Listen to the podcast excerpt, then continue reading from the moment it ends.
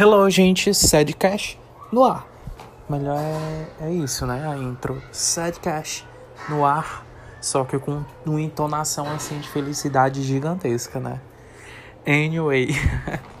é, hello, Thunders. É assim que eu chamo vocês, vocês são os Thunders. Tanto ouvindo aqui o Sadcast ou resenhando. Gente, que crianças para me tirarem do sério. Elas não imaginam que eu tô gravando algo que não é editável, mas deixa eu dar uma melhorada nesse negócio aqui.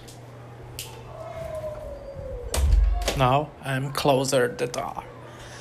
So, o dia hoje foi bem louco, gente. É, eu vim compartilhar com vocês uma, um pensamento e também uma experiência, né? Hoje eu tive uma experiência diferente. Hoje eu reencontrei uma. Não sei se vocês já viveram essa experiência, se vocês viveram e sentiram assim, compartilhem comigo, porque eu acho extremamente interessante ler sobre isso. É... Hoje eu vivi uma experiência de reencontrar uma pessoa que eu tive algo, porém essa pessoa ela estava acompanhada, sabe? Eu não tinha imaginado como seria viver esse, esse momento, gente, de tipo encontrar alguém que eu já tive algo, que eu já imaginei ter uma vida inteira com aquela pessoa e hoje ela simplesmente não significa nada. Jovens da atualidade, preparem-se porque nada é como a gente imagina. Falou velho, né? Mas 30 anos já me dá uma, um respaldo de poder falar isso com propriedade. Então, Preparem-se porque o negócio não vai ser brincadeira, eu já falei isso no outro sidecast e eu ressalto nesse. Enfim, foi bem diferente porque eu achei estranho de início, gente, eu achei muito estranho ver aquilo, porque eu não sei se vocês funcionam assim, mas eu tenho, eu não gosto de ficar com as pessoas por ficar, eu gosto de ter conexões. Então, geralmente os meus namorados, as pessoas que eu chego a namorar, até ficar por bastante tempo, sério, eu crio um laço, sabe? E como eu falei no outro podcast, laços são algo que são mais difíceis de quebrar, são barreiras mais difíceis de, de romper, entendeu? Eu não sei se vocês têm isso com ex-namorado ou alguma coisa do tipo, mas se você se envolveu comigo um dia, saiba que até hoje nós temos um laço infelizmente. Mas eu não digo isso que a pessoa é minha ou alguma coisa do tipo, jamais. Eu digo que, de uma certa forma, eu não esqueci da sua existência, entendeu? Eu nunca esqueci da existência de nenhum ex meu. E eu tive a certeza disso hoje, porque eu revi essa pessoa e foi bem louco. Foi muito louco rever ela. E ela acompanhada com outra pessoa, sabe? E tipo assim, não que seja ruim, mas eles estavam de mãos dadas, entendeu? Tipo assim, aquilo me surpreendeu porque além deles estarem furando uma bolha gigantesca do preconceito que a gente passa todos os dias, né? Eles estavam não vou dizer enfrentando porque não há uma guerra, mas eles estavam pondo a cara a tapas, entendeu? E aquilo me assustou de ver, não por eles estarem de mãos dadas, mas porque na minha cabeça aquilo ali poderia ser eu. Não que eu queira isso, não pensem nisso, mas poderia ser eu com alguém, entendeu? E eu fico me perguntando, é, ainda bem que essa pessoa não me viu, porque eu vou falar um pouco mal dela. E eu fico me perguntando, ah, mas as pessoas mudam, né? Como.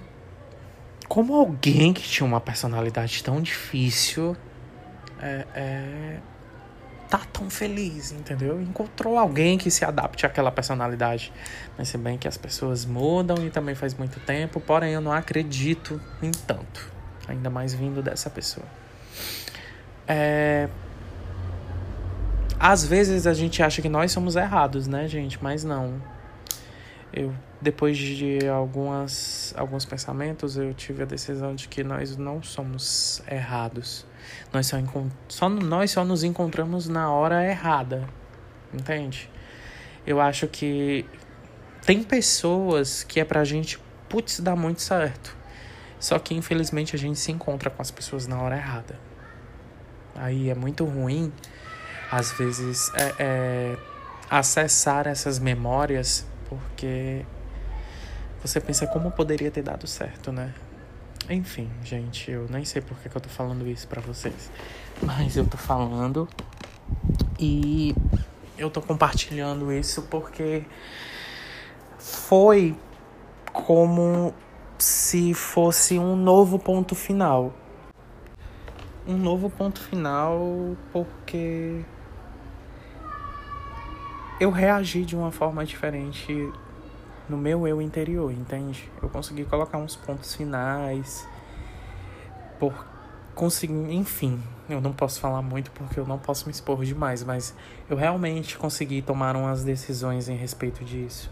Então, eu não sei vocês, eu não sei se eu não quero também ser conselheiro, sabe? Eu acho chato essa questão de ah, isso, aquilo, parecer como se fosse um conselho. Eu gosto de que seja mais como se fosse uma experiência compartilhada, entende? Eu quero que vocês vejam o que eu falo aqui como se fossem experiências que eu estou compartilhando, não conselhos. Baseiem-se na nos resultados das ações ou das coisas que eu chego a contar para vocês, mas não em si como um conselho, por favor. É... Putz, agora eu esqueci o que, é que eu tava falando, não acredito nisso. Gente, agora eu voltei, eu vou continuar o papo. eu tive que reouvir o que eu falei antes disso para dar continuidade. Bom, o intuito dessa conversa com vocês é para compartilhar que não esperem, não carreguem com vocês, mesmo que sejam laços, é, reticências não deixem as coisas em reticências. Porque é muito bom, gente, colocar pontos finais nas coisas, sabe? Tipo assim, verdadeiramente falando, ponham pontos finais sempre que forem precisos. Não, não esperem muito tempo para isso. Esperem o tempo necessário. Você, todo mundo aqui sabe qual é o tempo necessário das coisas. De tipo, não, está na hora de fazer isso, entende? Então, ponham pontos finais sempre que puderem. Sempre. Exatamente. Sempre que vocês puderem, ponham pontos finais. Aí ah, eu tenho uma novidade para contar. Esses os episódios do Resenhando e os episódios do Sadcast vão estar todos disponíveis a partir de segunda-feira também no YouTube. Então vocês podem ir lá no canalzinho da Resenhando, seguir, se inscrever. E é isso ponham pontos finais, galera. Encerrando aqui o sidecast. Obrigado se você me ouviu até agora. Me siga nas redes sociais e estamos juntos. Nossa, que cafona falar isso, mas é isso. Estamos aí.